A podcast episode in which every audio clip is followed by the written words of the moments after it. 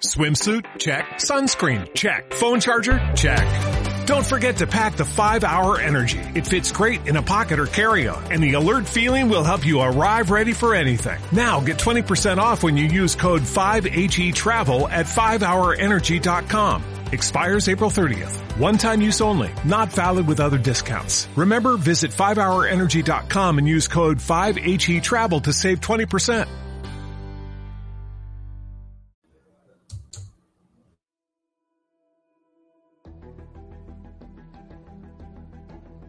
Que no se puede hacer ese evento. ¿Cómo que no se, cómo que no se puede hacer si está reservado? ¿Y cómo que no se puede hacer? No se puede y no se va a hacer porque los padres agustinos al enterarse del evento nos han dicho, lo han considerado un evento político.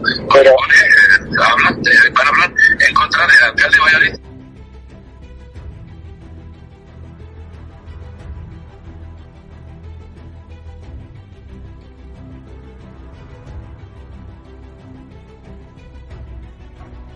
El evento se celebra, entiendo, ¿no? O sea que no hay Sí, a mí no me han dicho nada, es que no, no le puedo decir, pero imagino que sí, claro, por Dios, que Vale, vale. se va a celebrar, montado está, o sea que no se preocupe, pero es que no sé exactamente a qué tema trataré.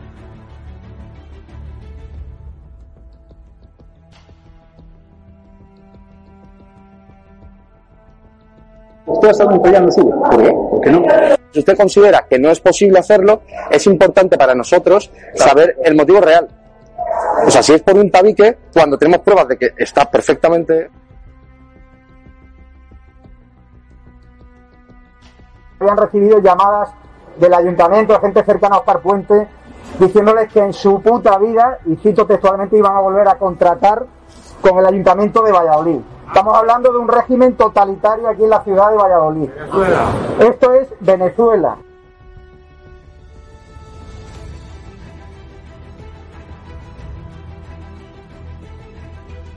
Yo no sé quién ha sido el inteligente que ha hecho eso.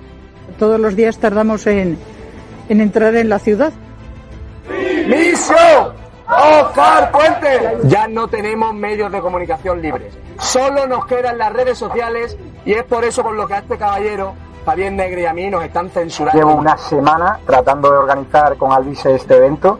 La verdad, yo he estado en Venezuela, he estado en Cuba y lo que he visto, lo que he visto en Valladolid es más propio de un régimen totalitario. La semana que viene vamos a volver a decir Oscar Puente dimisión. Si no nos organizamos, se va a la mierda.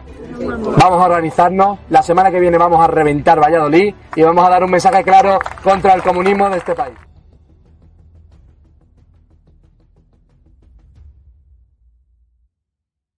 ¡Viva España!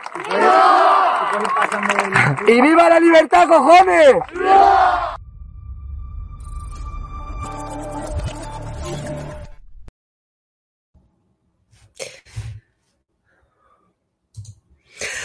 Buenas noches, amigos de Estado de Alarma.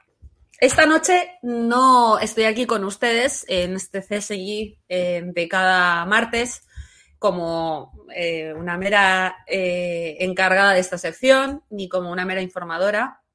Estoy aquí además como en un día muy especial como parte, mm, como acusación popular del procedimiento contra los funcionarios que por orden de Mónica Oltra se dedicaron a eh, fabricar un informe parajudicial para desacreditar a la niña abusada por el marido de Oltra, eh, Icardi, y que empezarán a desfilar el próximo 28 de febrero a las 5 de la tarde. El próximo día 28 de febrero por la tarde comienzan a declarar en el juzgado de instrucción eh, número 15 de Valencia esos funcionarios que habrían ayudado a la vicepresidenta de la Generalidad Valenciana, Mónica Oltra, a ocultar los abusos de su marido a una niña que entonces nada más tenía 13 años y que hoy tiene 19, Teresa. El pasado mes de marzo de 2021, el eh, eh, ahora ex marido de Mónica Oltra, marido en las fechas en las que abusó de Teresa, eh, Luis Ramírez Icardi, fue condenado, como ustedes saben, a cinco años de prisión, la segunda sentencia en año y medio, por abuso sexual continuado con prevalimiento. Teresa no era solo una niña, era una niña tutelada por la Consejería de Igualdad y Políticas Inclusivas de la esposa del abusador.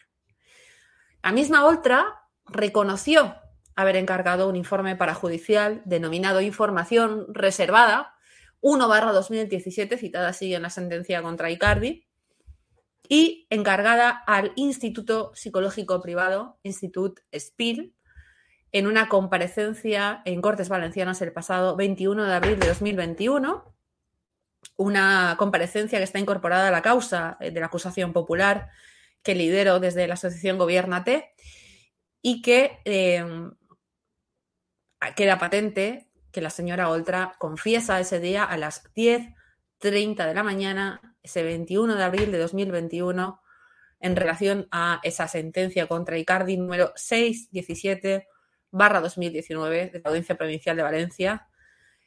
Eh, y cita, dice la señora Oltra en esa comparecencia en Cortes Valencianas literalmente lo siguiente. El 4 de agosto de 2017 conocí los hechos em, por los que eh, había sido eh, imputado, investigado, cuando llegó a mi domicilio una notificación relativa al procedimiento judicial.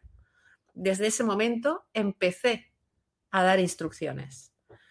Así, Oltra confirma a principios de agosto de 2017 que ya conocía no solo la existencia de los hechos denunciados por la menor y las acusaciones vertidas contra su pareja, sino que era perfectamente consciente eh, de la tramitación y de la pendencia de un procedimiento judicial en el orden jurisdiccional penal por dichos hechos, por los que, como la mayoría de ustedes sabrán, no se puede encargar un informe, una investigación por la vía administrativa, cuando ya eh, está por la vía jurisdiccional penal, eso sería un delito de prevaricación. A la luz de aquella revelación, la acusación popular, nosotros em, decidimos, interesamos la declaración de la señora María José Navarro, instructora de ese expediente informativo, esa información reservada, denominada información reservada por la propia Consejería de Igualdad, de 22 de noviembre de 2017, así denominada también por la Audiencia Provincial de Valencia que condena a Icardi, instrucción parajudicial, parajudicial, al margen de la justicia, A petición de la acusación particular también y nuestra acusación popular, el juez de instrucción 15 ha citado a declarar a varios altos cargos del Departamento de la Generalidad Valenciana, por lo que la propia audiencia provincial eh, cuenta con esta gravedad que queda patente en este párrafo que también les voy a leer. Audiencia provincial y sentencia de la Audiencia Provincial de Valencia contra Icardi. Responsables del centro de acogida, psicólogas, funcionarias y altos cargos de la Consejería de Igualdad y Políticas Inclusivas tuvieron conocimiento de los abusos en febrero de 2017 y durante varios meses, seis exactamente, omitieron su deber de denunciar, en lugar de ello, victimizaron a, la niña, desacreditándola mediante argumentos ad hominem y ataques personales.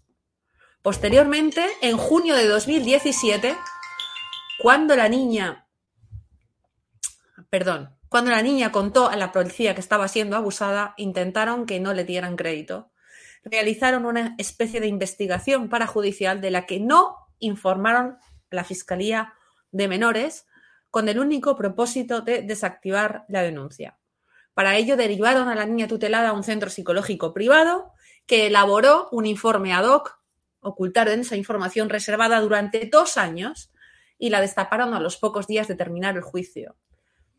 Aplicaron un protocolo de abusos que elaboró ex post el propio abusador de acuerdo con la directora del centro, también imputada, doña Isabel Domingo Martín, permitieron que durante todos esos meses abusador y víctima convivieran en el mismo centro. El famoso hermana yo sí te creo, ya saben ustedes, ¿no?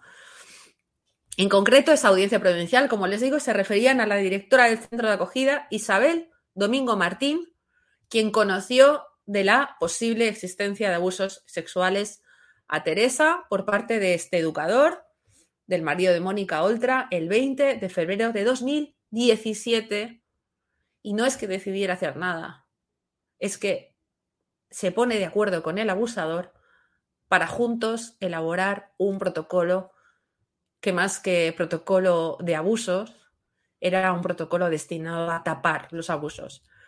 Junto a ella y María José Navarro, instructora del expediente informativo, que ahora les comentaré con más detalle, declarará el próximo 28 de febrero la directora territorial de Valencia de la Consejería de Igualdad, Isabel Serra, van a ver aquí su fotografía, quien además es militante de compromiso y ha ido, va en sus filas como número 7 por Játiva y la Dirección Territorial de Castellón, Carmen Fenollosa y otros cuatro funcionarios más, que ahora voy a pasar a detallarles.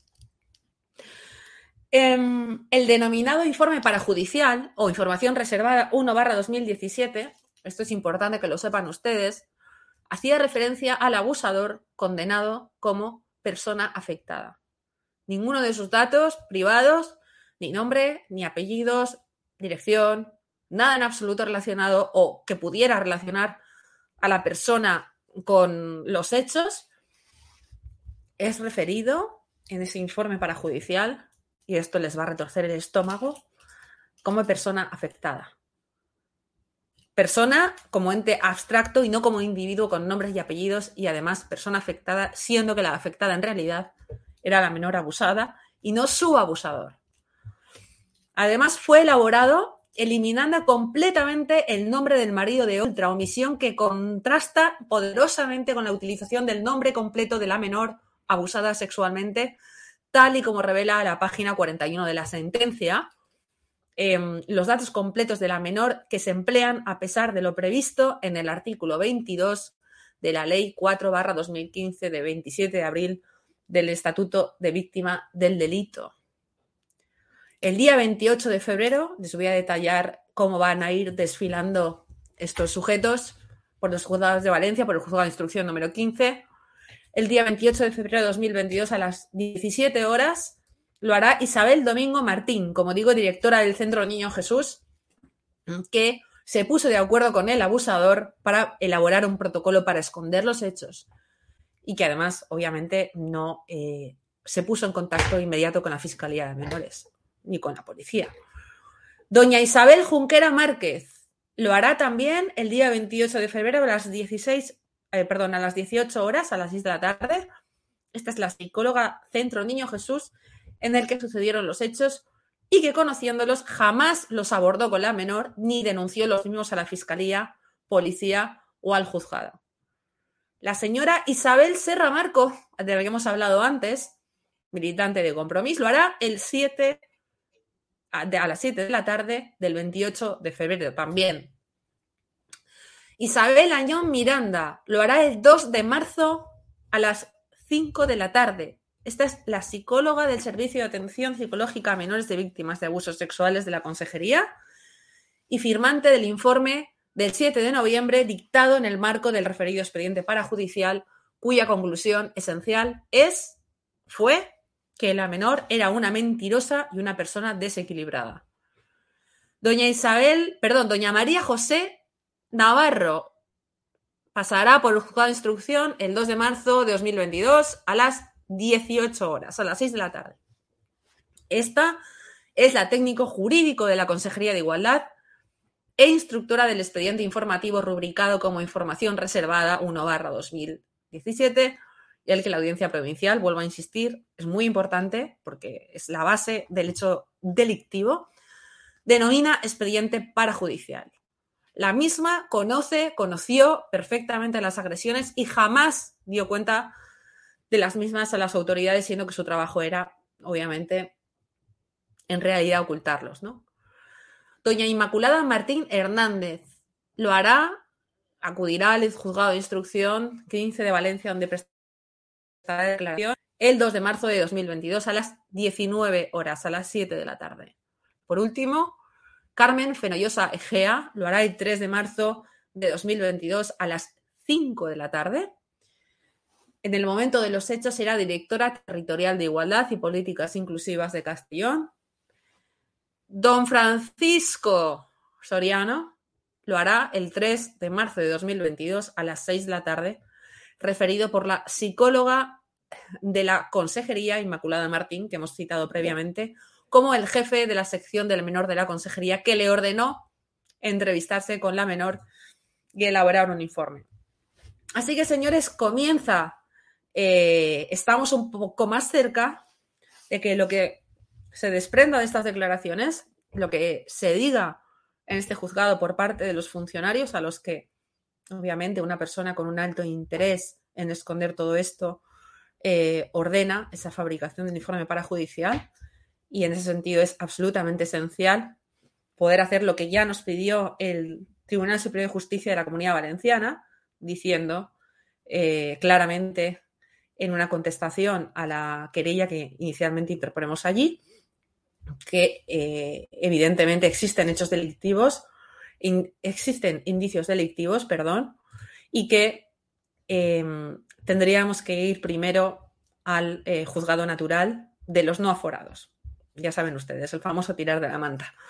Así que muchísimas gracias. Serán ustedes puntualísimamente informados a lo largo de este interesantísimo eh, procedimiento, eh, informados en exclusiva y ya les aseguro que lo que escuchen en este medio no lo escucharán en ningún otro medio más. Muchísimas gracias a todos, muchísimas gracias a todos los que habéis ayudado con 5, con 10, con 50, con 100 euros al sostenimiento de esta causa eh, de la acusación popular que, lidero, de la asociación que presido, Gobiernate. Esta es vuestra querella, esta es la justicia que vosotros habéis ejercido y estáis ejerciendo para la protección de los niños, de los menores y eh, la consecución de la libertad. Así que Muchísimas gracias a todos de corazón y buenas noches.